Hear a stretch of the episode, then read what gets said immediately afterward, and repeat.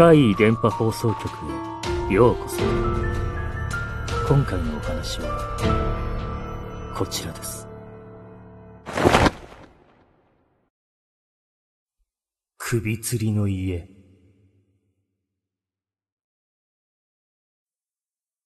もうかなり昔、俺が大学生の時、友達が俺の家に遊びに来るって話になったんだけど、交通の便が微妙でね。東京で一人暮らしをしながら大学に通ってて、東京の中心、山手線から見て、結構西の方に住んでてさ。地図で見ると、横のラインは何本もの鉄道が通ってるんだけど、縦のラインは移動しづらかったんだよ。で、うちに遊びに来るっていうその友達は、縦のラインが近道だからって、自転車で来ることになった。当時はまだスマホもなかったし、携帯で地図を確認しながらってことすらもできなかったっけ？来る時間も夜になるそうで、初めての道で迷わないか心配だったけど、友達は自信満々に大丈夫だと言い切った。そんなわけで、俺はおとなしく家で待ってたんだけど、ざっくり予定していた時間を少し過ぎて、友達が慌てて俺の部屋に駆け込んできたんだよ。何をそんなに慌ててるんだと尋ねると、人が死んでるって言うんだよ。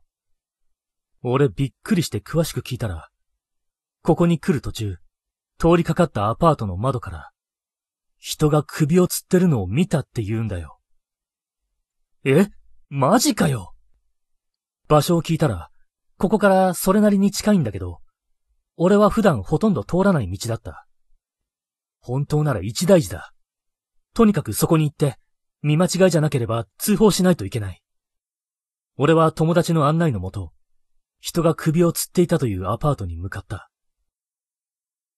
で、到着してそのアパートの窓を見たんだけど、首を吊ってる人なんて見えない。本当に場所はここで間違いないのか何度も確かめたけど、確かにここだっていう。正直、最初聞いた時は、俺を騙すための芝居じゃないかという考えも浮かんだけど、本当にただならぬ様子だったから、それはないと思い直した。でもこうして現地に来てみると、やっぱり担がれてるんじゃないかという考えがまた浮かぶ。だって、もし仮に首を吊っている人がいたとして、ちょうど窓が開いていたとして、この距離から部屋の中の様子がそんなにはっきり見えるか？という疑問が浮かぶんだよ。しかもその部屋、窓開いてないからね。それでも友達は、さっきは確かに窓が開いていて、首つってたんだよって言って譲らない。嘘をついているようには見えない。まあ何かを見間違えたっていう可能性が一番高そうだ。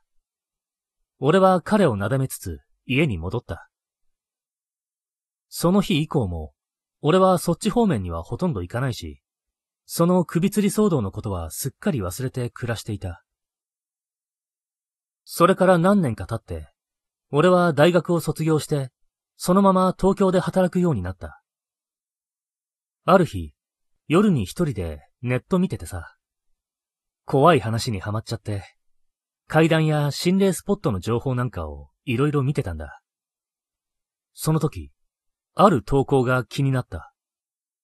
何でも、住人が首を吊って自殺した家があって、夜にその前を通ると、家の中で首を吊っている人間が見えるって話だった。これ、どっかで聞いたことある話だなぁと思ったよ。で、思い出した。大学時代、友達が俺の家の近くで見たっていうあの話。あれは一軒家じゃなくてアパートだったけどね。似た話もあるものだなぁと続きを読むと、その首吊りの家、多分あそこなんだよ。学生時代、俺が住んでた地域。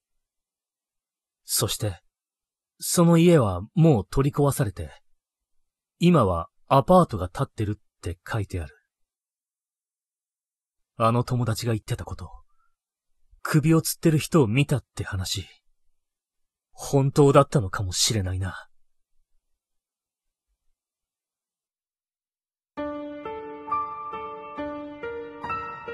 いかがでしたか？次は、あなたの身に起こったお話を聞かせてくださいね。